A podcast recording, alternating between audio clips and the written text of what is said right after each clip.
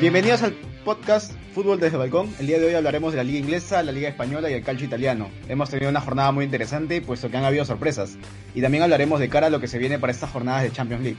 Sin más preámbulos, le doy pase a Andrés para que nos comente todo lo que hemos vivido en estos últimos días respecto al fútbol. Hola, ¿qué tal? ¿Qué tal? ¿Cómo te ha tratado esta, esta semana llena de fútbol, Brian?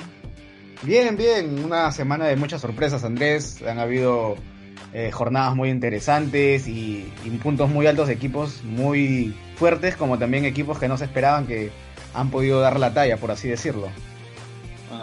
esperemos que hoy día no salga un partido como el del City, no como un partido como el de Alison Becker. Con eso me doy por contento del primer podcast. Me voy contento casita. Sí, es nuestro, es el primer podcast y esperemos de que, bueno, podamos dar la talla, ¿no? Y no ser un Cario, sino un, un Alison Becker. Bueno, decir Ellison ahorita no, no es el mejor momento. ya empezamos con, con la previa de, de, la Premier, en la Premier League. Los partidos importantes, el primer partido importante se juega mañana en la mañana, Leicester contra Liverpool, tercero contra cuarto. Liverpool mañana pierde, creo que... O sea, yo no creo que Liverpool vaya a luchar por el título. Creo que el Manchester City lo tiene en su bolsillo, básicamente. ¿Tú?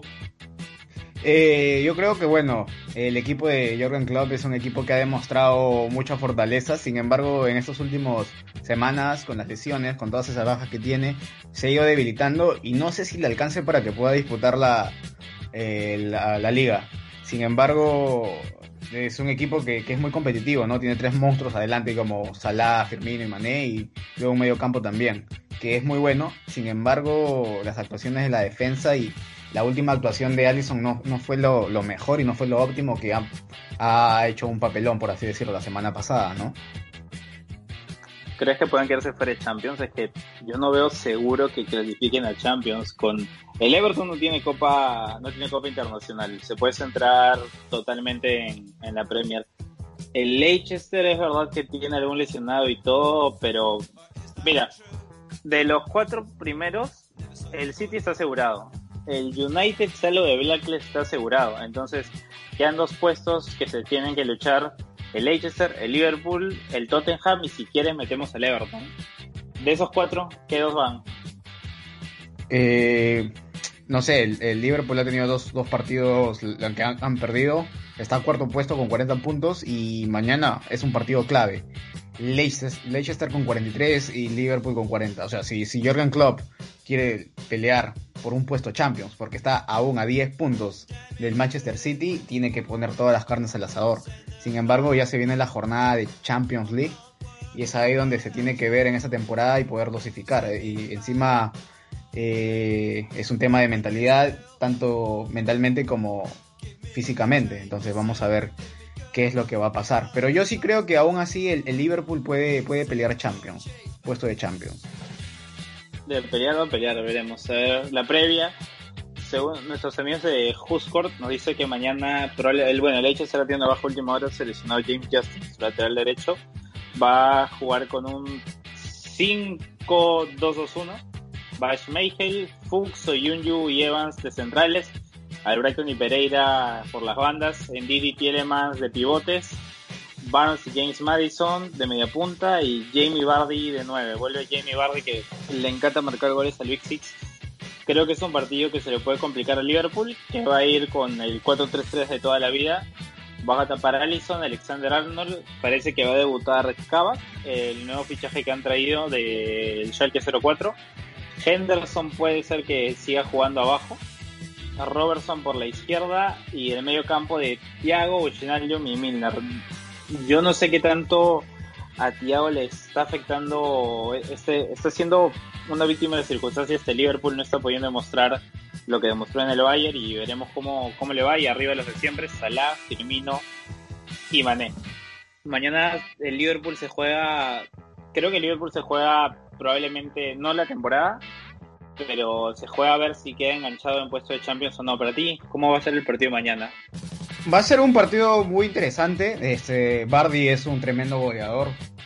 Eh, Bardi siempre ponlo ahí de 9 que te va a traer un, gol mínimo. Y bueno, también tenemos esos tres monstruos, ¿no? Salah, Firmino y, Mané. Yo creo que va a ser un partido disputado, pero que sí va a haber goles. Eh, sin embargo, lo que sí a mí me, trae esa, esa duda es la defensa, ¿no? Es la defensa. Al menos este Leicester ya tiene es un equipo sólido, tiene un equipo titular que siempre está en rodaje, pero sin embargo en estos últimos tiempos, como lo, he repetido, el Liverpool está teniendo esos problemas, ¿no? Posiblemente mañana debute Kavak y nada, veremos cómo se va a desempeñar. Pero tiene que meterle ahí todas las ganas el Liverpool desde la mente del entrenador, aunque lamentablemente hace un par de días falleció su mamá. No sé cómo va a estar mentalmente y creo que eso puede influir desde lo fuera de lo futbolístico pero nada, si el Liverpool quiere entrar o quiere estar en mantenerse en los puestos para Champions, tiene que poner todas las carnes al asador. Como dices Andrés, eh, no sabemos si es el partido de la temporada, pero es uno de los más importantes, ¿no? Sí, sobre todo que Leicester no, no le gana a Liverpool hace bastantes temporadas. Si no me equivoco, desde la 15-16 que no le logra sacar. La, desde que Leicester fue campeón, no le logra ganar al, al Liverpool y veremos mañana. Las apuestas dan como favorito al Leicester, creo que va a ser un partido abierto. Eh, a Liverpool le está costando generar juego desde la elección de, de Van. Creo que sobre todo lo que le pasa a Liverpool es que ha tenido que poner parche tras parche tras parche. Fue la elección de Van Dijk que uno suponía que iba a afectar a la defensa, afectó a la seguridad. Vimos en el último partido contra el City la, la falta de seguridad que tenía Allison. Eh, Liverpool perdió ese juego directo que tenía Van Dijk de darle a Trent y Trent mandarla al otro lado para que Mané acabe definiendo. Ha perdido un toque ese, ese juego. Luego, cuando Diego Jota parecía que estaba dando la explosividad que siempre se conoció a Liverpool, Jota se lesiona para bastante tiempo. Salah, Mané, Firmino no están en su mejor nivel. Y es arriesgado decir eso, porque Salah creo que va 15, 16 goles, pero esa explosividad que tiene tanto el Liverpool no, no se encuentra. Las elecciones en los centrales se lesionaron los tres centrales que jugaban, Bandai, como hemos dicho, Matip y Joe Gómez ha hecho bajar a Henderson al medio campo, Klopp ha tenido que probar con, con Thiago de pivote, el juego no, se no es tan directo como estaba, así que creo que esta temporada de Liverpool lo que tiene que hacer es salvar las papeletas y mañana creo que puede haber un correctivo, un correctivo, un, como dicen, un reality check para el Leicester para Liverpool y dejarlo muy tocado, pero veremos qué pasa mañana. Así es, y justamente Mo Salah tiene 16 goles en esta Premier, mientras que Bardi tiene 11 goles, y Mané tiene 7 goles y Barnes tiene 7 goles. Eh, van muy parejos en cuanto a goles, ¿eh? solo una diferencia entre 4 o 5 goles. Eh, podría ser un empate con una ligera, un ligero favoritismo hacia el Leicester. Sin embargo, lo que pasa es que con este Liverpool ha tenido un montón de lesionados, ¿no? Como Fabiño, Matip, Keita, Van Dijk, Diego Jota y Joe Gómez, ¿no? O sea, jugadores muy importantes en el esquema de Jürgen Klopp y cómo ha tenido que adaptarse en estas últimas semanas. Así que veremos eh, qué va a pasar el día de mañana en esta nueva jornada de, champ de, perdón, de Premier y veremos qué, pasa con el Liverpool y con el Leicester. Bueno, vamos al siguiente partido, el partido de la jornada. Pep versus Mou, parte 1000, esta vez con el City y el Tottenham Hotspur. A ver, ¿Qué podemos decir de este partido? El Tottenham viene en una, en una dinámica negativa. Este, el Tottenham se contrató a Mourinho, era para ganar cualquier título. No lo logran desde que ganaron la Copa de la Liga con Juan de Ramos. Y el Tottenham, es verdad que con Pochettino las sensaciones eran diferentes, alcanzaron su primera final de Champions, pelearon la Premier League en más de en, las últimas los últimos años con Pochettino pelearon la Premier League estuvieron a nada de quitarle ese título a Leicester pero el Tottenham necesita tocar plata. Mourinho es un ganador y es por eso que vino. Sin embargo hay algo en, en los Spurs cuando empezaron la temporada todos decían que eran equipo los Spurs. En el fútbol con pandemia, con las lesiones y las dinámicas tan cambiantes, no se sabe nada. Están ahora mismo octavos están a 14 puntos del, primer puesto. Y no lo sé, yo no sé qué no sé qué tanto el Tottenham se va se tiene que, en qué se tiene que centrar, eliminados en la FA Cup por un Everton un partido 5-4 yo creo que mañana es la última lanza del Tottenham también para ponerse a pelear por los puestos Champions League y el Manchester City. ¿Qué podemos decir del Manchester City? Decían que era la peor temporada de Pep Guardiola, empezó perdiendo partidos importantes, partidos que no sabían, parecía que no encontraba el equipo. puede poner a Gundogan y hacer funcionar a Rodrigo, que no funcionó las otras dos temporadas, y ahora parece el City está en modo aplanador, en modo maquinita, funciona como un reloj suizo, es todos están todo el mundo sabe qué hacer y todo funciona bien. Se le lesiona a Agüero de gravedad, ahora es más streamer que futbolista. Este, mete a Gabriel Jesús. Gabriel Jesús se toca, mete a, a Bernardo Silva de falso 9, le funciona, mete a Ferran Torres, le funciona. No veo forma de meterle mano al City y ojo que este no puede ser sueño para la Champions. Yo creo que el, el partido mañana eh, puede ser que Mauriño le sepa dar, como siempre puede ser que le sepa dar la vuelta a la situación, le gane al Manchester City, pero lo veo muy difícil. ¿Tú qué crees? Sí, justamente el Tottenham ha venido de un partido de un 5-4 que ha perdido contra el Everton en, tiempos suplementarios, en tiempos extras y, hay un desgaste físico. Como mencionabas, el City es una máquina aplanadora. De, de, todas maneras, empezó con muy mal pie esta edición de Premier League, pero en los últimos partidos ha venido con un crecimiento tremendo y se llevan 14 puntos. El City está más líder que nunca y el Tottenham con 36 tiene que pelear esos puestos de Europa si quiere generar algo, ¿no? Como hemos, como has mencionado, Mourinho es un entrenador ganador que le gusta tener buenos fichajes. Sin embargo, vamos a ver. Eh, este es el, posible 11 que se va a plantear uh, el partido de mañana por parte del City en el arco Ederson con un 4-3-3, eh, lateral izquierdo Sinchenko, Díaz Stone y Cancelo en el medio campo con Gundogan, Rodrigo y Bernardo Silva y su ofensiva su cliente Sterling, Foden y Marés. Mientras que el Tottenham con un 4-2-3-1 con Lloris, al, con Lloris al arco, con Orier, Anderwelder, Rodón y Davis de, en la línea defensiva, Hover y Sissoko de contenciones, eh, por ahí los aleros Berwin, Ndombele, Hyun-Min Song y de punta Harry Kane. Eh, ojo que Harry Kane es un jugador que también es muy participativo en los goles tiene 11 asistencias y 13 goles en esta Premier, mientras que Kevin De Bruyne tiene 10 asistencias y menos de 5 goles en esta Premier, pero el goleador de, Manchester City es Gundogan y Sterling con 8 goles. Ahí nomás vemos esa capacidad, ¿no? Pero ojo con también con Son Heung-Min que también tiene unos 13 goles, lo comparte con Harry Kane, así que va a ser un partido, si bien es cierto que el favorito de todas maneras es el City, eh, pero el Tottenham con Mourinho también puede ser un muy buen partido para que el Tottenham pueda tener cara y ser óptimo en los siguientes resultados que se pueda dar para pelear esos puestos por Champions o por Europa League, ¿no? Sin embargo, está, está cuesta arriba, ya que es, una máquina el City. Pero vamos a ver. ¿Para ti quién es el favorito, mi estimado Andrés? No, el favorito en cualquier partido que juegue el City me parece en Premier League ahora está un escalón por encima. Creo que eh, he leído en The Athletic la otra vez que básicamente eh, Guardiola es el primer entrenador que le ha encontrado la clave al fútbol post pandemia o al fútbol de pandemia. Me parece que han dejado de correr tanto, han agarrado automatismos que, por ejemplo, como habíamos dicho antes, le ha afectado a equipos mucho más físicos como el Liverpool. Creo que, ¿sabes? Bien, es, en el fútbol cualquier cosa puede pasar, sobre todo cuando es Mourinho versus Pep eh, Mourinho ha demostrado muchas otras veces y el Tottenham de alguna manera es la piedra en el zapato del Manchester City. Recordemos hace un par de temporadas en las semifinales que eliminaron anulándole un gol en el último minuto Sterling que dio la clasificación al Tottenham. Esta misma temporada el Tottenham logró ganar al Manchester City. Creo que si nos unimos en la lógica del Manchester City se debe, llegar, se debe llevar el partido. Básicamente eh, creo que no es una locura decir que el jugador que es más relevante para su equipo, que más se nota su ausencia, es precisamente Harry Kane. Sin Harry Kane, toda la ofensiva del Tottenham se cae, no tienen mucho más que hacer.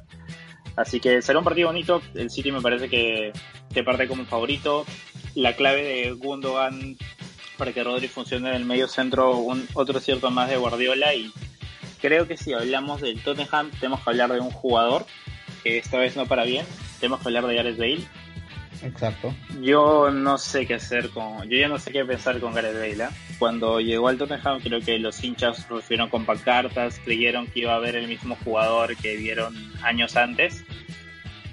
Y, ¿cómo decirlo? Que cuando jugaron contra en la Copa FA contra los Marines, el equipo de no semiprofesional, eh, Gareth Bale estaba en la banca de suplentes. Entró en el minuto 70, o sea, Bale ya no está parece un exfutbolista y es una sombra lo que fue y da pena ver a jugadores así, o sea, lo que logró con el Madrid, más allá de lo que digan algunos hinchas madridistas, los primeros años fue, fue espectacular. Es verdad que los, desde básicamente desde la final de, contra el Liverpool desapareció, pero creo que no sé si sea un tema mental, sino también un tema físico. Es como que Bale va a otro ritmo y es una sombra del jugador que fue.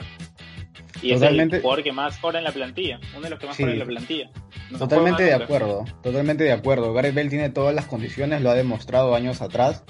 Es más, cuando salió del Tottenham y fue al Real Madrid, eh, tuvo un crecimiento físico, se vio la evolución de, por así decirlo, de su cuerpo en cuanto a masa muscular y se le veía que tenía aún más potencial para ser uno de los mejores del mundo. Sin embargo, a medida que pasó el tiempo, no tenía la confianza de Zinedine Zidane, regresó al Tottenham de este Mourinho y aún no está dando la talla, no es ni la sombra, como dices. Esperemos, no sé si es un tema mental o va más allá, o es un, es un tema de esta, esta pandemia que también lo tiene así, por así decirlo, porque han cambiado las cosas en cuanto al fútbol. Pero esperemos de que se ponga las pilas, porque yo estoy seguro de que si tenemos un Gareth Bale en su 100%, este, tonte, este Tottenham puede dar aún más y puede pelear puestos de Champions. Y es más, creo que me animaría a decir que podría pelear la Premier. Pero no está al 100, lamentablemente. La cosa es si alguna vez lo volveremos a ver al 100%. Yo no estaría seguro de eso. Creo que no veremos ni un 50% de lo que ese Gareth Bale y, y nada, es, es triste cuando jugadores así les pasa eso. Eh, caso Neymar, por ejemplo, con las lesiones, es, me parece que es muy triste. Es muy triste ver a jugadores perdidos así y nada, sería sería un duelo bonito si Bale, sería muy bonito si Bale pudiera volver a estar aunque sea el 80% de lo que era. Así es, totalmente. Pero bueno, el partido mañana, como en resumen general, creo que el Manchester City es favorito. El Tottenham igual no se descarta, un equipo de Mourinho jamás se puede descartar. Pero como digo, creo que si mañana el City le ganó la semana pasada a Liverpool, creo que con eso ya dio de alguna manera sentenciado a la liga. Creo que si mañana le gana al Tottenham es otro golpe de efecto sobre la mesa y, y básicamente el City sería caminar hacia el título y y prepararse para los partidos de Champions, que es la gran espina que tiene Guardiola desde que le fue al Barcelona. Con el Bayern no pudo lograrlo, no llegó ni a una final, con el Manchester City no pasa el cuartos de final, y perdiendo contra equipos como el Mónaco, que era un equipazo, pero que tampoco representaba un gran rival a priori. El año pasado contra el Olympique de Lyon, eh, así, contra los mismos Spurs hace un par de temporadas, así que Veremos si ahora que tiene la liga mucho más encaminada con un Liverpool que viene de lesiones puede concentrarse en la Champions y lograr sacar el partido contra el Borussia Blackman, contra el Borussia Blackback y, ver lo que puede hacer. Siguiente partido, Brian. El siguiente partido que tenemos, Andrés, es el Arsenal de Mikel Arteta versus el Leeds del Loco Bielsa. Qué buen partido. Eh, don Marcelito de Don Marcelo. Leeds con 32 puntos en el puesto 10 y Arsenal en el puesto 11 con 31. Están en la mitad de tabla, ¿eh? Yo como hincha del Arsenal me gustaría hablar un poco sobre la situación de mi equipo. Creo que el Arsenal nos la pintábamos muy felices antes de la temporada. Habíamos tocado metal, ganamos el FA Cup, eliminando al Manchester City que perdió, si no me equivoco, de las que perdió, eh, fue su primera dentro de mil días en enfrentamientos directos de Copa locales, eh, en la Community Shield ganando Liverpool penales, nos la pintábamos bien, pero eh, el equipo empezó a entrar en dinámica negativa y ahora estando un poco más después de la mitad de temporada, viendo los puestos de Champions muy lejos, el FA Cup que era lo que de alguna manera mantenía siempre la motivación en el equipo, eliminado frente al Southampton, en la Copa de la Liga eliminados, esta es una temporada que lo único que lo, único que nos puede salvar la temporada es ganar la, la Europa League. Es en lo que hay que concentrarnos.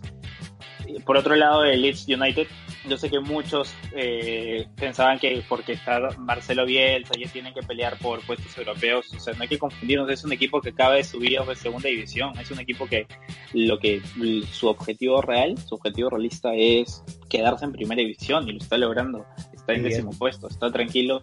Está a mitad de tabla. Se va a ¿eh? salvar de manera tranquila.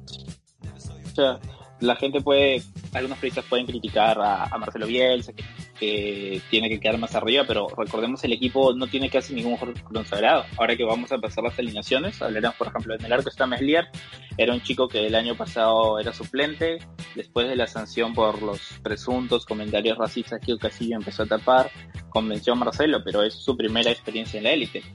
Luke Ayling, que es un rechazado de la, de la cantera del Arsenal precisamente, que no parecía que iba estar jamás en un nivel de, Premier League, parecía eh, destinado a estar entre la tercera y segunda división, asentado de lateral o de central, Struich, que es un jugador joven, Cooper, que es el capitán de toda la vida del, Leeds, pero es que no se esperaba mucho más, Alioski lo mismo, Calvin Phillips, que es un jugador de, Leeds de toda la vida, eh, que ahora, es, ahora, gracias al trabajo de Marcelo, es considerado dentro de las convocatorias para la selección inglesa.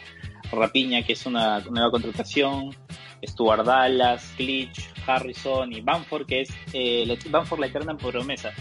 Eh, estuvo, siempre tuvo buen cartel, pero nunca metió goles y está encontrando su mejor versión ahora con Don Marcelo. Y me parece que con el equipo, con las armas que tiene, es verdad que ha hecho contrataciones millonarias, como Rodrigo Moreno, como Diego Llorente, que no está jugando, como Robin Koch eh, no estas contrataciones de hecho después de años, o sea, con lo que tiene, con la base que ha tenido en segunda división, está haciendo que este equipo esté en mitad de tabla, esté alejado de la baja tranquilamente y sobre todo haciendo un fútbol divertido. El X puede ganar o perder los partidos, como cualquiera, pero te asegura que te vas a divertir en el partido, te asegura que va a haber goles y eso es lo que le gusta al aficionado y eso es lo que gusta a Marcelo Bielsa. Ahora por el lado del Arsenal va a jugar con el ahora 4-2-3-1 que ha cambiado Arteta. Parece que va a arrancar Leno en portería, Bellerín por lateral derecho, centrales David Luis que vuelve después de su expulsión contra el Wolverhampton, Rob Holding y Cedric Suárez de lateral izquierdo pierna cambiado, a ver si es que llega Kieran Tierney que es una pieza fundamental en el Arsenal, es lo que da juego. Parece que en el medio vuelve Daniel Ceballos con Shaka, Tomás Partey lesionado nuevamente, eh, los tres de por la banda va a volver a Aubameyang, va a jugar Smith Rowe, va a jugar Bukayo Saka y la caseta en punta. Yo creo que va a ser un va a ser un partido divertido y creo que puede ser un partido creo que no, va a haber empate, creo que va a haber muchos goles y creo que puede ser un partido o que el Arsenal bien aprovecha la debilidad defensiva de Leeds que sabemos que va en adelante y pueden empezar a combinar sobre todo Smith, Rowe, Saka y Aubameyang y la caseta se puede dar un pequeño banquete o el Leeds le puede dar un correctivo bien serio al Arsenal. Eh, creo que los mismos jugadores del Arsenal saben que ya no están para pelear por Champions, por Liga, que la Liga lo que va a hacer es una especie, un banco de pruebas para lo que va a pasar en Europa League, que es la única chance de salvar la temporada. Ya no pueden quedar otra temporada fuera de Champions League. La única forma ahora es eh, ganar la Europa League Así que creo que o bien el Arsenal puede aprovechar las ventajas defensivas que le da el Leeds o el Leeds le da un correctivo muy serio, sobre todo que es verdad que la defensa está un poco más asentada ahora, pero vemos que no se han los errores. El anterior partido contra el Aston Villa, Cedric precisamente dio un pase atrás, este Gabriel, que venía siendo los mejores jugadores, no pudo corregir y a partir de ese momento el Arsenal intentó, intentó, intentó, pero la falta de gol que tiene es un poco alarmante. ¿Cuál es tu lectura del partido? Eh, nada, Bamford, como dijiste, tiene su mejor versión. Tiene 12 goles en esta edición de Premier League. Es un equipo recién ascendido de Marcelo Bielsa. Sin embargo, está haciendo una campaña muy decente. Eh, tuve, verlo, tuve la oportunidad de verlo en la temporada pasada cuando estaba clasificando y pasó. Eh, es un equipo que ha ido creciendo y tiene contrataciones muy interesantes como sobre todo Moreno que viene del Valencia, que es un Valencia ahorita que está pasando por problemas, que lo vamos a tocar más adelante. Y, bueno, el Arsenal eh, estaba, estaba yendo bien y no sé qué ha pasado, ha habido un bajón tremendamente. Eh, más, para mí Arteta me parece un muy buen DT, un muy buen mister. Eh, no sé qué va a pasar con ese medio campo. Eh, nada, yo creo que este es un partido en el cual van a haber goles, ya que han habido más de dos goles y medio en los últimos seis partidos como visitantes por parte de Leeds. Pero sin embargo, el Arsenal ha mantenido su portería cero en los últimos tres partidos como local, ojo, eh, como local. Así que va a ser un partido muy disputado. Eh, eh, el Arsenal aún así parte como, como favorito, a, pesar de, a pesar de todo esto, pero esto es fútbol, y nada, vamos a ver qué, nos deparará mañana, si habrá alguna sorpresa o si habrá algún jugador que va a tener un, rendimiento excepcional. Tanto es así que Bamford es uno de los mejores, es uno de los mejores eh, jugadores por parte del Leeds, mientras que Saka por parte del Arsenal. Así que vamos a, ver antes qué, qué, es lo que va a parar el día de mañana, pero como dijiste, el Arsenal eh, no tiene nada que pelear. Sin embargo, le queda la Europa League, así que vamos a ver si, si eso podría ser una alegría para los hinchas de los Gunners. Y ahora que hablamos del Arsenal ser la Premier League, vamos a hablar de, del video de Saliba. ¿Lo viste? No, aún no he tenido la oportunidad de, verlo. Eh, eh, bueno, ¿cómo, ¿cómo te escribo? Es un video hace tres años. Eh, básicamente Saliba estaba en, en, la Constitución de Francia y había un, un compañero de equipo que está jugando un solitario sin ropa. Lo que más me preocupa es que los que estaban al costado estaban como si fuera lo más normal del mundo. No, no, no, no terminé de entender, es algo muy bizarro, pero pero nada, ojalá que anécdotas, sobre todo Saliba, sabemos que la pasó mal últimamente con la pérdida de sus padres, Arteta que no le tenía confianza, tuvo que regresar a Francia, ojalá puedan caminar es uno de los centrales del futuro y, y nada, veremos, ojalá queden anécdotas todo esto del video y todo. Bueno, pues Andrés, ¿cuál es el siguiente partido? ¿A qué liga nos vamos, Andrés? Ya que hablamos de la liga inglesa, de los, de los partidos más atractivos de este fin de semana. Nos vamos a España, en donde mañana, a primera hora de las 8 de la mañana, juega de visitante el superlíder, el Atlético de Madrid, contra el Granada de Diego Martínez. A ver, creo que el Atlético de Madrid, desde eh, incluso hace un tiempo, sufre una crisis de juego, que no de resultados, que es lo importante al final, pero creo que yo, Félix, eh, mismo, mismamente no, no está no, no se sabe si, si va a jugar, este, no, no está entrando, no digo que no entre en los planes de, Diego Simeone, pero creo que está entrando, saliendo el equipo, creo que tenía un bajón de juego y eso se notó para Atlético. Pero qué decir, solo hay un nombre, hay dos nombres que pueden definir la temporada del Atlético, Marcos Llorente y Luis Suárez. Es verdad, el Atlético no está teniendo el juego más fluido que tenía al inicio, no arrolla a los rivales, pero sabe aguantar atrás como siempre lo ha hecho. Marcos Llorente llega a línea de fondo y si Luis Suárez encuentra un balón en el área, tú sabes que va a ser gol. Ese puede ser el resumen del Atlético de Madrid esta temporada. El Granada es un equipo competitivo. Es un killer, o sea, si le hace el balón en el área chica, te lo va a meter. No importa cómo, de taco, chalaca, un zurdazo de rebote, cabeza, sabes que lo va a meter. El Granada es un equipo competitivo, es un equipo que ha sacado buenos resultados, es una de las sorpresas que hubo la temporada pasada. Esta misma temporada el Granada le ha ganado al PCB en Europa League, está clasificado. Eh, Ruiz Silva es un arquero espectacular, está sonando ahora que, que se puede ir incluso a Sevilla, no ha renovado, es un equipo competitivo, pero creo que si el Atlético Madrid juega el partido que sabe, se lo va a llevar, con un 1-0, con un gol feísimo de Luis Suárez en el área, pero se lo va a llevar. Eh, Granada, bueno, para decir las formaciones, va a jugar con un 4-3, Ruiz Silva, Pulquier por las bandas, Duarte y Sánchez en el medio, Neva de lateral izquierdo, el medio campo Montoro, eh, y Ángel Herrera y Etequi, por la izquierda, eh, arriba por la izquierda el Chelsea Kennedy, Luis Suárez el bueno, el colombiano va a jugar de 9 en el Granada y Machís por la derecha. El Atlético va con la formación que ahora el Cholo está probando, ha dejado su 4-4 de toda la vida para pasar por un 3-5-2. Mario Hermoso no va a estar y va a jugar Felipe, eh, que creo que estos, estos tres centrales lo están dejando expuesto, cometió errores de bulto contra el Celta, veremos como ahora. Jiménez y Savic, Carrasco que desde que vino que China vino con otra mentalidad, con Dogbia, que jugó el mejor partido desde que está en Atlético de Madrid la fecha pasada, veremos si mantiene el nivel, Coque, que es el ancla del equipo, Marcos Llorente, que te puede decir, llega en línea de tres cuartos, sabes que va a dar un pase y va a hacer gol, Saúl Níguez de lateral carrilero izquierdo, Ángel Correa y Luis Suárez, el uruguayo de nueve. ¿Tus sensaciones por el partido? Eh, efectivamente, el Atlético Madrid, con un juego que tal vez a muchos nos puede gustar o a muchos no, es más líder que nunca. Tiene 51 puntos en la liga con un goleador, como un killer que es Luis Suárez, con 16 goles en la presente, en la presente temporada, en la presente edición, contra un Granada que ha sido un equipo en el cual ha sido muy competitivo. Es más, lo, demostró eh, la semana pasada en una edición de Copa del Rey contra el Barcelona, que estuvo a punto de hacer la hazaña, pero lamentablemente le faltó en los últimos minutos un poco más de experiencia para poder seguir clasificando, ¿no? Ahora, eh, para mí está claro que el favorito es el Atlético de Madrid. No va a estar Roberto Soldado como titular, pero ojo con Roberto Soldado que está haciendo goles muy importantes.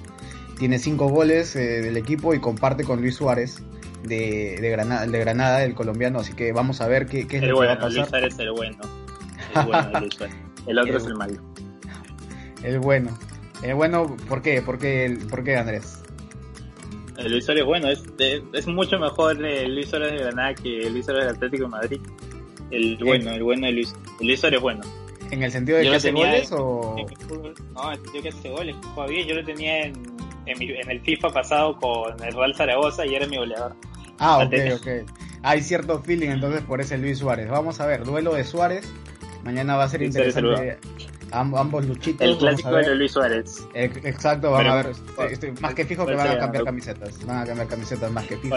Colombia contra Uruguay. Así es, así es. Y nada, en los, seis, en los seis enfrentamientos previos hay un 83% de que ha ganado el Atlético de Madrid, mientras un 16% de que ha empatado, así que ligeramente o superiormente eh, el Atlético de Madrid es, es, superior. Muy superior Atlético. Muy superior Atlético. Le lleva 5 puntos al segundo que es el Real Madrid con dos partidos menos. Es que parecía que en el fútbol de pandemia las ligas, las ligas iban a estar más cerradas, parecía al inicio que en Inglaterra cualquiera se podía meter, en España también, y ahora veremos que el City tiene una ventaja increíble y eh, el Atlético Madrid con dos partidos menos le lleva 5 al segundo, puede ser hasta 11 puntos, entonces creo que ya las ligas un poco se empiezan a encaminar, por más que el Cholo Simeone diga que no son favoritos y que hay ir partido a partido, hay que respetar el discurso, no cambie el discurso nunca. Puede ir 100 puntos arriba y va a seguir diciendo que no son favoritos, pero acá entre nosotros sabemos que el Atlético de Madrid tiene todo para llevárselo y no llevarse esta liga con un Luis Suárez y un Marcos Llorente en plenitud. Ah, sería increíble, sí. Y bueno, Oblak, el partido, la jornada pasada contra el Celta de Vigo pudo haber hecho algo más.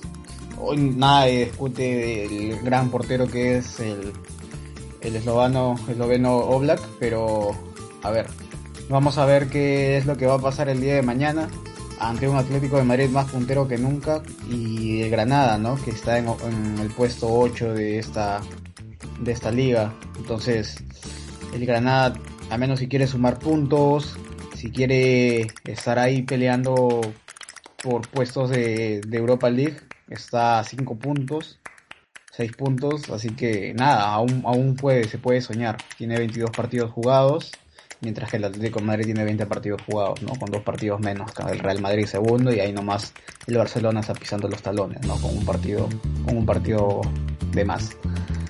¿Cuál es el siguiente partido que tenemos, don Andrés? Ahora te dejo, dejo a ti la batuta porque es el Barcelona a la vez. Tienes campo libre para hablar lo que piensas. Bueno, tenemos el Barcelona Deportivo a la vez, que mañana también se juega. Un Barcelona del Mr. Kuman, que por momentos ilusiona, pero esa defensa que tiene atrás es lamentable.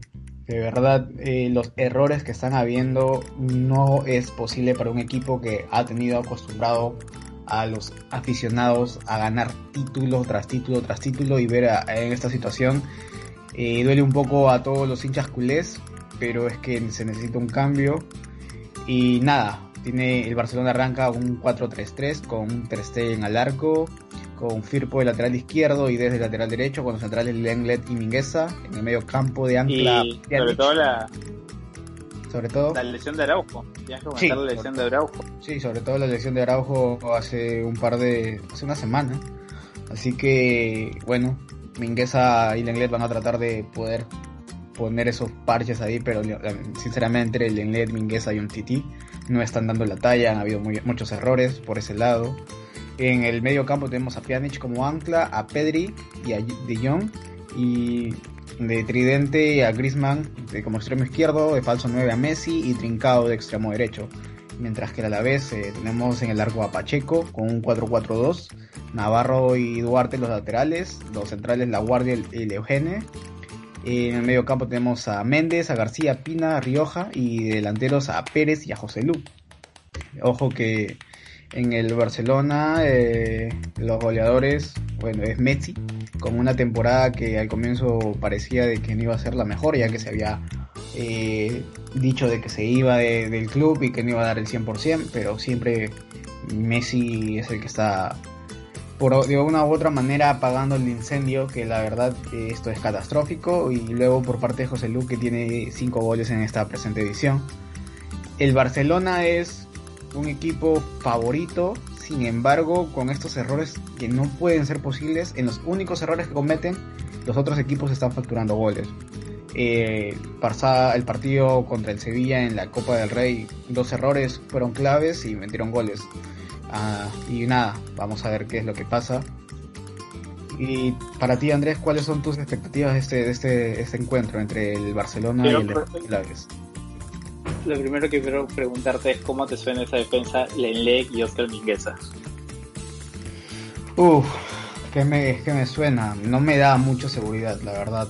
Cuando Lenlec parecía de que se estaba afianzando en la defensa culé, estaba haciendo buenos partidos. De un momento a otro su rendimiento bajó y está cometiendo errores muy claves.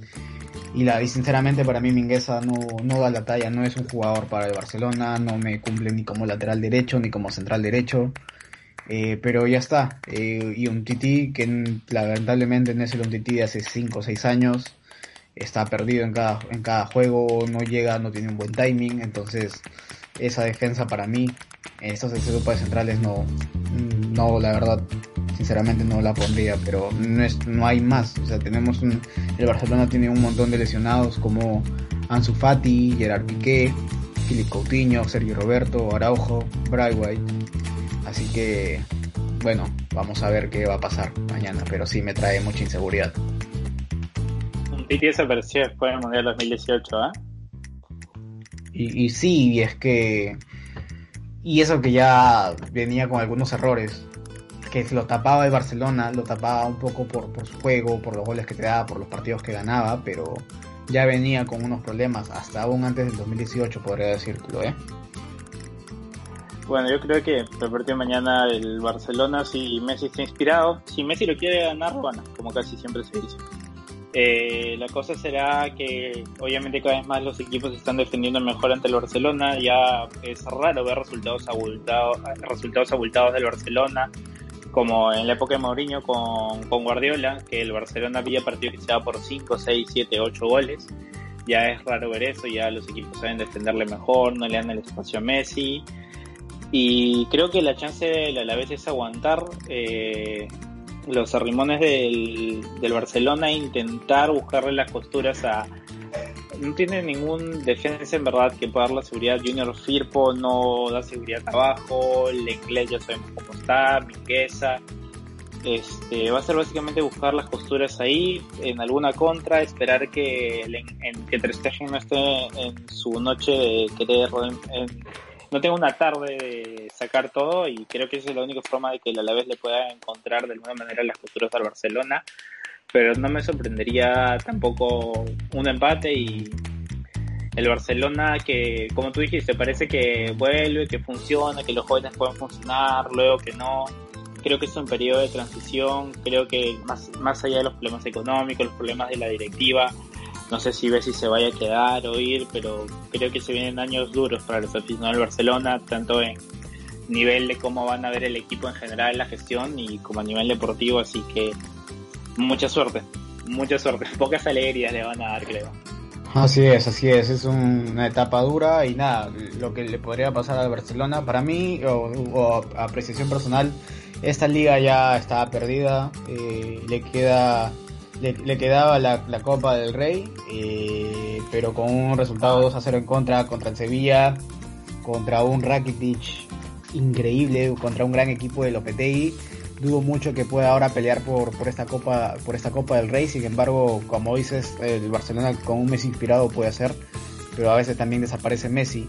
Y lo que menos espero de Barcelona en esta Champions es de que, de que pueda ganarlo. Solamente espero de que no haga un papelón así como en las pasadas ediciones, ya suficiente con estos problemas, así que Yo creo que el Barcelona va a blanquear esta temporada, pero vamos a ver qué, qué nos depara en el futuro. Bueno, Rakitic jugando el primer buen partido de la temporada y contra el Barcelona. No, no sorprende, hay noticias que no sorprenden a nadie. Ahora vamos con el Madrid-Valencia. Así es. Tenemos al Real Madrid versus Valencia, Andrés. Cuéntame acerca del Real Madrid. Otro equipo que no está en su mejor nivel, no sé yo ya qué pensar, si Zidane se debe quedar, se debe ir. Vamos con cómo juegan. Mañana el 4-3-3 típico de Zinedine Zidane. Va a jugar Courtois en el arco, Lucas Vázquez de lateral vuelve al lateral derecho, Nacho, Varane, Mendy, en el medio campo que ya todos conocen, Casemiro, Kroos y Modric, que con 500 años sigue siendo titular en el medio campo, no sé cuánto más va a aguantar Modric eh, soportando toda la cara del equipo. Arriba Vinicius Junior, que ojalá por favor se le abra el arco, Benzema y Marco Asensio, el Valencia va con un clásico 4-4-2 que hace recordar las épocas de Marcelino García Toral Jaume Domenech el arco, Silicen se salió del Barcelona porque estaba cansado de ser suplente de Ter y en el Valencia va a estar cansado de ser suplente de Domenech. Eh, Correia, este, por el lateral derecho, Gabriel Paulista y Ferro. Parece que va a debutar Ferro en el Valencia de central y allá del lado izquierdo. Eh, los cuatro en el medio va a ser Gonzalo Guedes, que tiene las calas de arena. Eh, Soler, Uros Racic Daniel Vaz y arriba Vallejo y el Maxi Gómez. La baja de Madrid es Odriosol está tocado, Carvajal está tocado, Militao está tocado, Valverde está para varios meses, Ramos también va a estar para un par de meses, Marcelo va a estar para poco más de un mes, Rodrigo que va varios meses parado y Eden Hazard que yo ya no sé qué decir de Eden Hazard, cada vez que parece que va a volver, que va a agarrar ritmo, termina volviendo cayendo una lesión, termina de nuevo no estando, no sé qué, se puede hacer con Hazard. Era la última esperanza que la última esperanza en Madrid. Pagó 100 millones por Hazard, le faltaba un año el contrato, necesitaba ya. La temporada pasada básicamente no jugó. Esta temporada parecía que iba a poder a... La mejor versión de Madrid de estos últimos par de años era con Fede Valverde y con Ed Hazard en, en el campo. Valverde conectaba la defensa con el medio, Hazard podía conectar el medio con el ataque y había un ataque fluido los dos están lesionados, Valverde parece que entra, que va, Modric recuperó su nivel, pero arriba falta mucho, Benzema no puede siempre estar a 10 puntos, no puede tirar del carro siempre. Yo no sé, pero el futuro para equipos como el Madrid, como el Barcelona se ve se ve complicado y ya la verdad es que la afición, yo mismo como afición de Madrid, no sé cuánta más paciencia va a quedar con el Hazard que en el Chelsea no se lesionaba él nunca y acaba más lesiones que partidos. Por el lado del Valencia, las lesiones más importantes son las de Cherichev, la de Diacabí, que felizmente para ellos no va a jugar, y Pat Cutrone, su nueva, su nueva incorporación también está lesionado. Eh, el último partido que jugaron en Mestalla, el Valencia ganó 4-1 con tres penales. un partido random. El Valencia no ha ganado muchas temporadas, está doceavo, pero no está tan lejos de los puestos de descenso. Este, está solo cuatro puntos por encima de la zona roja que la marca el Valladolid. Así que el Valencia, hay muchos equipos ahí abajo, que es un partido que es, no es un clásico, pero es un duelo entre equipos que han sido de alguna manera rivales en varios pasajes de la historia. creo que el Madrid es importante para el Madrid ganar la mayor cantidad de partidos posibles. Es verdad que es una mala temporada, pero una mala temporada de Madrid y Barça sabemos que significa igual clasificar a Champions, eso no se peligra, es más que nada la competitividad y sobre todo que la próxima semana ya viene la Champions. Sí, veremos qué versión de Madrid vemos. Es, el día de mañana es un día, o, mejor dicho, el, duelo, el duelo del domingo es un duelo muy atractivo para tanto los madridistas como los valencianos. Los valencianos tienen que eh, salir con todo porque están un error los puede complicar para la zona de descenso y un Madrid eh, que sí, con todos cuando llegó Eden Hazard como el flamante fichaje de procedente del Chelsea, pensaban que se iba a olvidar a un Cristiano Ronaldo que tuvo una muy muy buena época en el, Real Madrid. Sin embargo, este Eden Hazard no es la sombra de lo que solía hacer en el Chelsea. Y, nada, o sea, son más decepciones que, ver logros de él su rendimiento es, terrible. Sin embargo, ojo con el Madrid que tiene un Benzema a un Karim Benzema, un gato Benzema con 11 goles en esta, en esta presente edición de la liga. Y, bueno, eh, a Benzema le regalas también una pelota en el área, así como a Luchito Suárez y, la mete. Tenemos un Benicio Juniors que es un jugador intermitente que por momentos te puede hacer unas muy buenas jugadas, que por momentos te puede tomar malas decisiones y hasta marcar mal es un equipo muy frágil el de, de Zinedine Zidane, también es intermitente, así que, y nada, igual el Madrid es favorito para el día de mañana, pero con esta presión que tiene el Valencia, creo que, puede dar la talla para que pueda seguir peleando para, para escaparse de esa zona del descenso, ¿no? Que, esperemos que no, porque el Valencia es un equipo con, con historia, con tradición, y han sido, y ha tenido muchos duelos interesantes con el Real Madrid en los últimos 20 años, ¿no? Sí, es un duelo con historia, dos equipos que no vienen en su mejor momento. Bueno, el Valencia es mucho peor por el nivel institucional, ha vendido sus mejores jugadores, ha regalado a varios, se de su capitán Dani Parejo. Javi Gracia es un muy buen técnico, creo que no está teniendo los resultados. Creo que, o sea, sabiendo igual que el Valencia no iba a estar bien, esperaba un poco más de Javi Gracia, pero no se le puede ver mucho con los recursos que le han dado Así que será un partido interesante. Yo creo que el Madrid puede aprovechar las falencias que siempre deja el Valencia abajo. Creo que el Valencia siempre de alguna manera va a tener con qué hacer daño, pero creo que el Madrid es un partido que tiene, debe que ganar y Valencia se va a complicar después. Ahora pasamos, nos tomamos un avión y viajamos a Italia para comentar el primer partido el partido de el inesperado, el inesperado líder, en la Asociación de Calcio Milan, que está primero, le lleva tres puntos, no, dos puntos le lleva al Inter de Milán.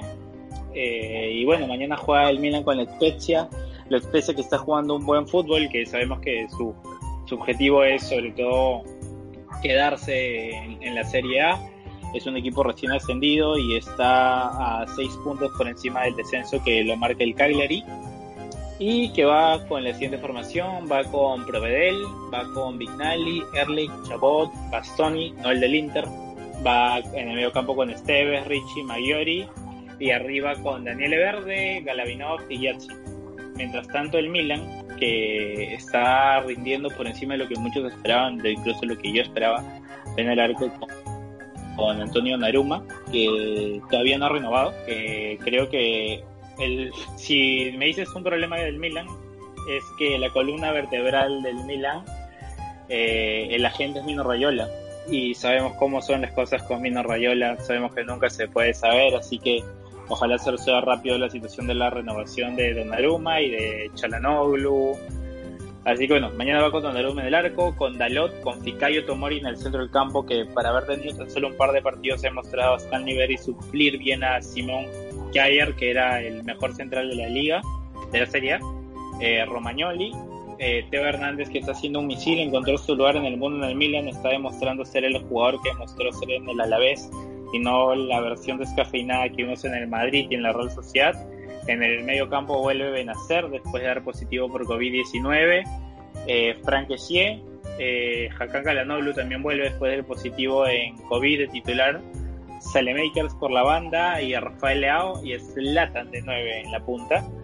Eh, las lesiones son de Brahim Díaz, no juega David Calabria por una expulsión y no juega tampoco Sandro Tonali por una lesión creo que el Milan va a tener, acá sí creo que entra bien la frase del Cholo Simeone de partido a partido. El Milan va a tener que ir partido a partido. El objetivo es volver a Champions League. Creo que eh, de alguna manera se encontró este buen rendimiento, esta buena dinámica, se encontró en el primer puesto. Pero creo que los jugadores no le deben quemar la cabeza el salir campeones de la Serie A, por más lindo que sería.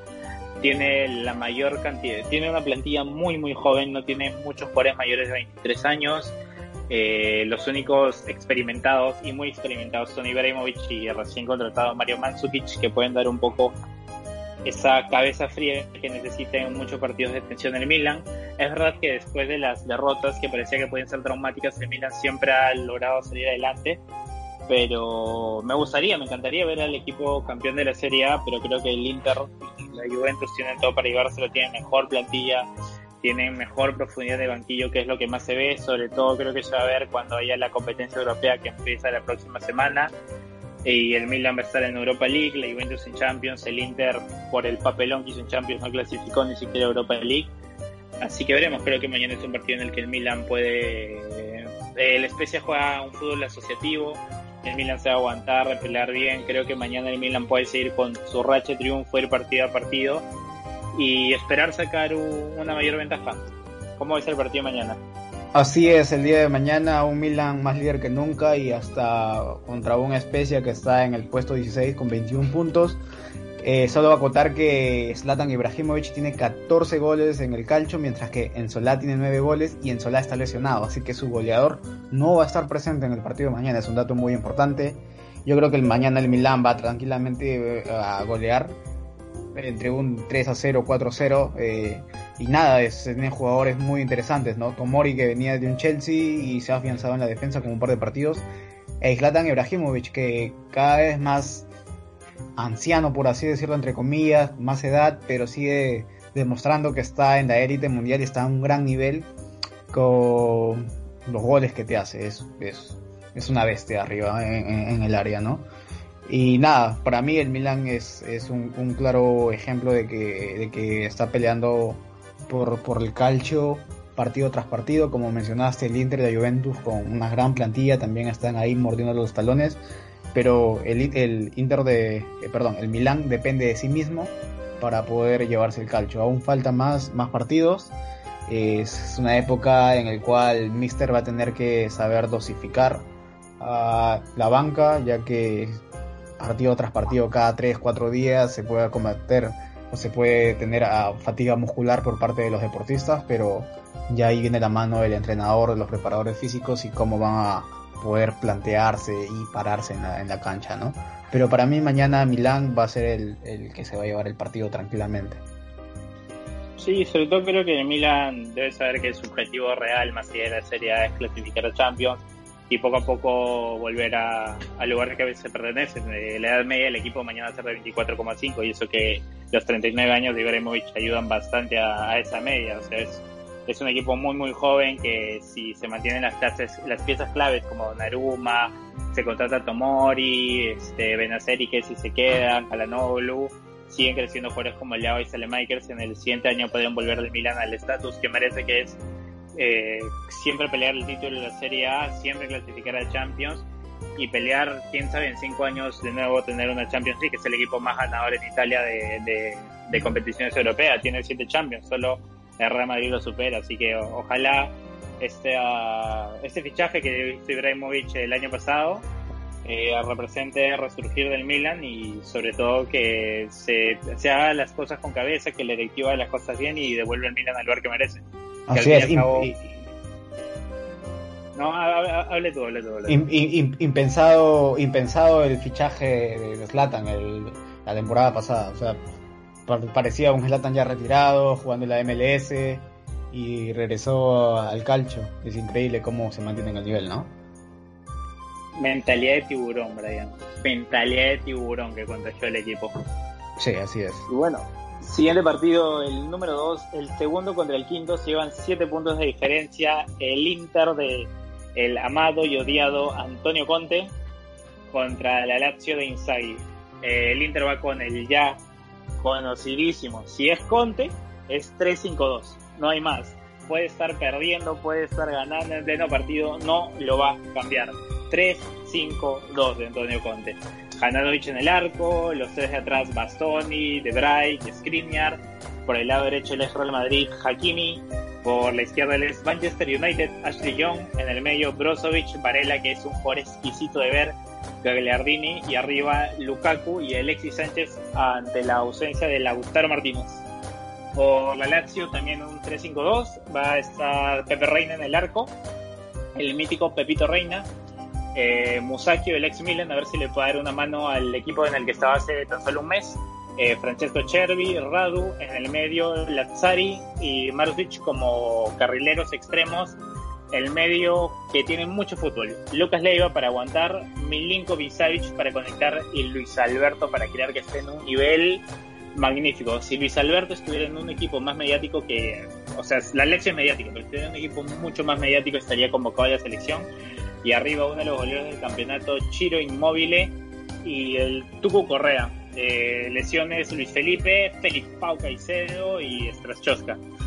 Yo, siendo el Inter dirigido por Antonio Conte, creo que mañana la Lazio puede dar una sorpresa creo que la Lazio que viene ganando sus últimos partidos, la Lazio que este, ha ganado de los últimos seis partidos, ha ganado cinco, le ganó al Cagliari, le ganó un partido importantísimo al Atalanta en Liga porque perdió en Copa, pero 3 a 2, le ganó el Sassuolo, le ganó al Parma, en el clásico contra la Roma, Luis Alberto dio una lección de fútbol y donde los 11 jugadores tocaron en una jugada, le ganó 3 a 0 Así que yo creo que Antonio Conte y el Inter sobre todo tienen... en las anteriores jornadas con el Milan caía, el Inter jugaba con equipos de tal vez un poco menos nivel como la Sampdoria, tenía la oportunidad de ponerse solo en la punta y sin embargo siempre que ha tenido esa chance el Inter ha caído. El Inter no ha podido, ha empatado, perdía. Creo que es un equipo bien formado, pero creo que es un equipo sin plan B. Creo que Antonio Conte no sabe qué hacer. Y si la Lazio le agarra bien la maña al partido, puede sorprenderlo. Eh, tiene una defensa muy buena, pero Chiri Móvil y el Tucu Correa sabemos que en el nivel que están pueden armar líos ahí. Eh, Luis Alberto con, la genialidad que tiene puede dar un pase y romper el partido. Va a ser un, partido bonito y creo que es un partido que la Juve y el Milan van a mirar de reojo. Así es. Eh, ojo con Chiro Inmóvil y Lukaku, ambos tienen 14 goles en este calcio italiano, así que goles no va a faltar. Para mí, ambos equipos van, van a anotar. Es verdad, eh, Lazio puede dar la sorpresa. Y, ojo que Felipe Caicedo no está, no, está presente en este partido por tema de lesión. Pero, a ver, Antonio Conte es un entrenador muy interesante. Cuando está perdiendo, sigue en esa formación. Cuando está ganando, sigue esa formación. Sin embargo, cuando se le han estado quemando los papeles, ha entrado Eriksen ha podido salvar eh, muchas veces este, el incendio, en un par de partidos he tenido la oportunidad de verlo, como ha estado jugando, también Lautaro Martínez, ¿no? Eh, es un partido que para mí eh, Lazio puede dar la sorpresa, pero ligeramente el interés superior. ojo que goles no van a faltar. Así que es un partido muy atractivo para el día para el día de domingo. Así que esperemos, esperemos que, que Lazio pueda seguir sumando puntos para seguir este, peleando puestos de Champions y el Inter si quiere soñar con el calcio y quiere alcanzar al, al Milán tiene que ponerse las pilas con Antonio Conte. Así de simple. Va a ser un partidazo. Sí, va a ser un, buen partido el día domingo. Así que veremos qué, qué, es lo que va a pasar.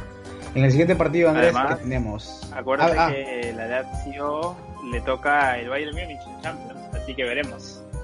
Va a ser un, un equipo importante para ver. El siguiente último partido de esta previa es un partido del Napoli contra la Juve.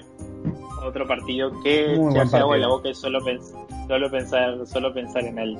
Es verdad que la Juve del Napoli no viene en su mejor versión. Se ha dudado mucho de la continuidad de Rino, de Rino Gattuso. Se sabe de que incluso está sonando Sarri, que está, Sarri, que para volver al partido en Nápoles.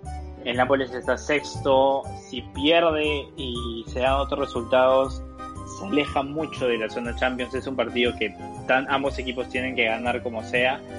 Pero el Nápoles mañana va, el Nápoles va mañana con un 4-3-3 en el estadio Diego Armando Maradona. Ospina al arco, Di Lorenzo por la banda derecha, Mario Rui por la banda izquierda y Mario Rui. Dios mío, lo que pueden hacer con Mario Rui por esa banda. En el medio va Ramani con Maximovic. En el medio campo Bakayoko, Elmas, Zielinski eh, no va a jugar Fabián Ruiz, que no está teniendo su mejor temporada.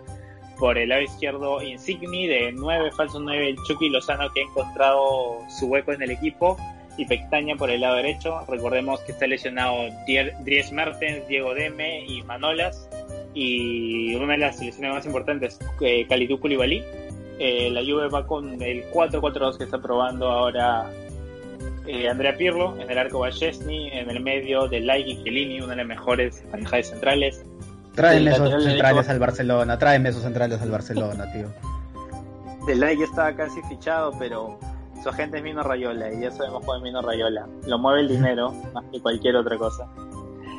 Ahora por la izquierda Danilo, Federico Chiesa en el medio que está jugando en un nivel espectacular. Winston McKenney que ha dado la sorpresa, yo no tenía muchas esperanzas de él, venía del Schalke, que está demostrando que puede tener un lugar titular en la Juventus. Eh, en el medio Rodrigo Betancur, el uruguayo, con Adrián Rabiot, que a mí Rabiot me deja sus dudas, pero bueno, y arriba, ¿qué te puedo decir? Cristiano Ronaldo y Álvaro Morata. No hay mucho que decir de esa delantera. Creo que es un partido que la Juventus ha demostrado dos versiones. Ha mostrado una versión como contra el Barcelona en la vuelta en el Camp Nou, una versión aplastante, como contra el Milan en Liga que le ganó 3 a 1, una versión que aguanta bien los partidos, que hace un fútbol dinámico, y cuando no hay otra cosa que hacer es dársela a Cristiano Ronaldo en el área o en la media luna y sabes que la va a meter, sabes que va a meter un golazo.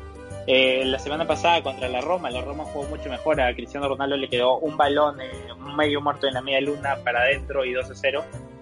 Eh, así que veremos, yo creo que la Juventus viene en una racha dentro de todo un poco más positiva, ha ganado los últimos partidos, es una máquina aplanadora.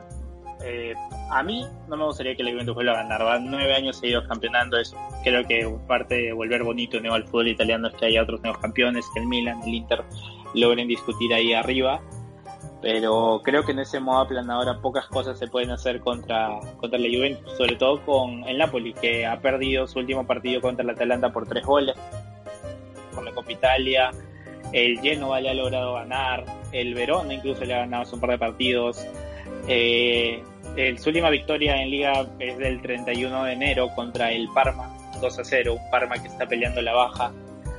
Yo creo que si mañana pierde el Napoli las horas de Rino Gattuso en el equipo, pueden estar contadas. Y eso que hace un par de meses se hablaba de una renovación y ahora se habla que se puede ir. Lo, lo volátil que es esto del fútbol, ¿no? Un día te quieren renovar, al día siguiente te quieren votar, ganas un par de partidos y no eres el mejor del mundo.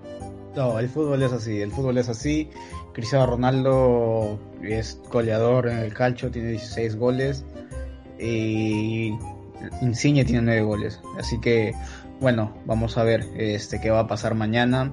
Para mí va a ser un partido muy ajustado.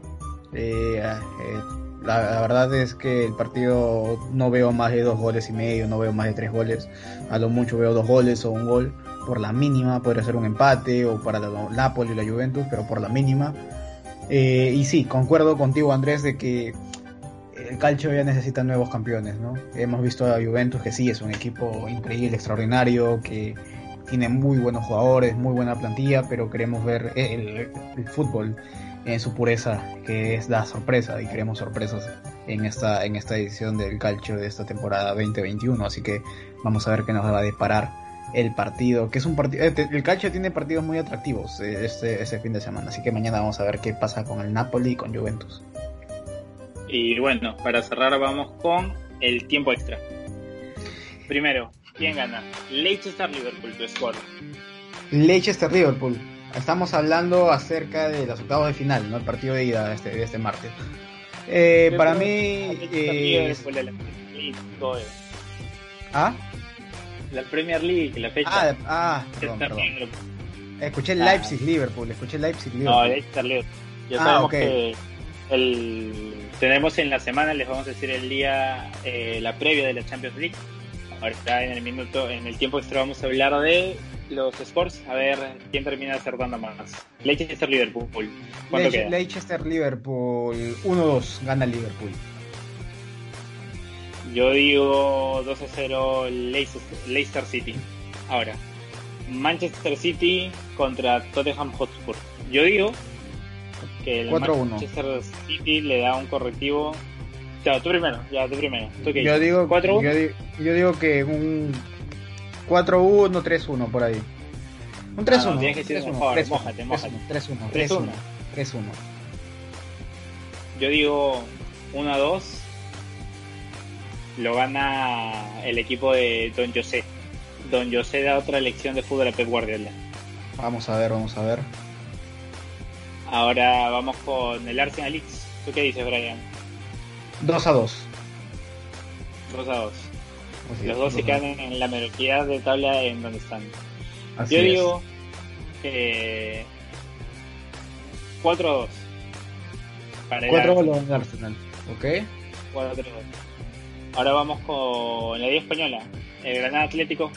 El Granada Atlético 0-2 lo gana el Atlético. Yo, siguiendo tu línea, digo que 0-1 para el Atlético de Madrid. Vale, vale. El de Ronald Kuman contra el Alavés. Eh, 3-1. ¿Crees que el Barça mañana gana con relativa comodidad? Sí, sí, lo va a ganar con comodidad. Sin embargo, un error va a haber y ese error lo va a capitalizar el Alavés y va a convertirlo en gol, simplemente. Error, error de Mingueza, como siempre. Yo me siento juguetón. Me siento juguetón. Digo que el Alavés le gana al Barcelona. 0-1. 0-1 para el Alavés. Real Madrid-Valencia. 2 a 1. Para mí el Madrid es ligeramente superior que Valencia y 2 a 1, tranquilamente. Yo creo que va a ser un partido típico del Madrid, que va a meter gol, va a sufrir y todo. Tibu va a salvar un par, pero 2 a 0. 2 a 0 para el equipo de la capital. Ok. Ahora para la liga italiana, Especia contra Milan. Especia contra Milan, 3 a 0 gana el Milan. Yo creo que el partido acaba 1 a 4 para el Milan. Ahora, los partidos más ajustados básicamente de la fecha, de la fecha europea, Nápoles contra Juventus. 1 1. 1 1. 1 1. Ya, yo creo que este máquina 1 a 2 lo gana la Juventus.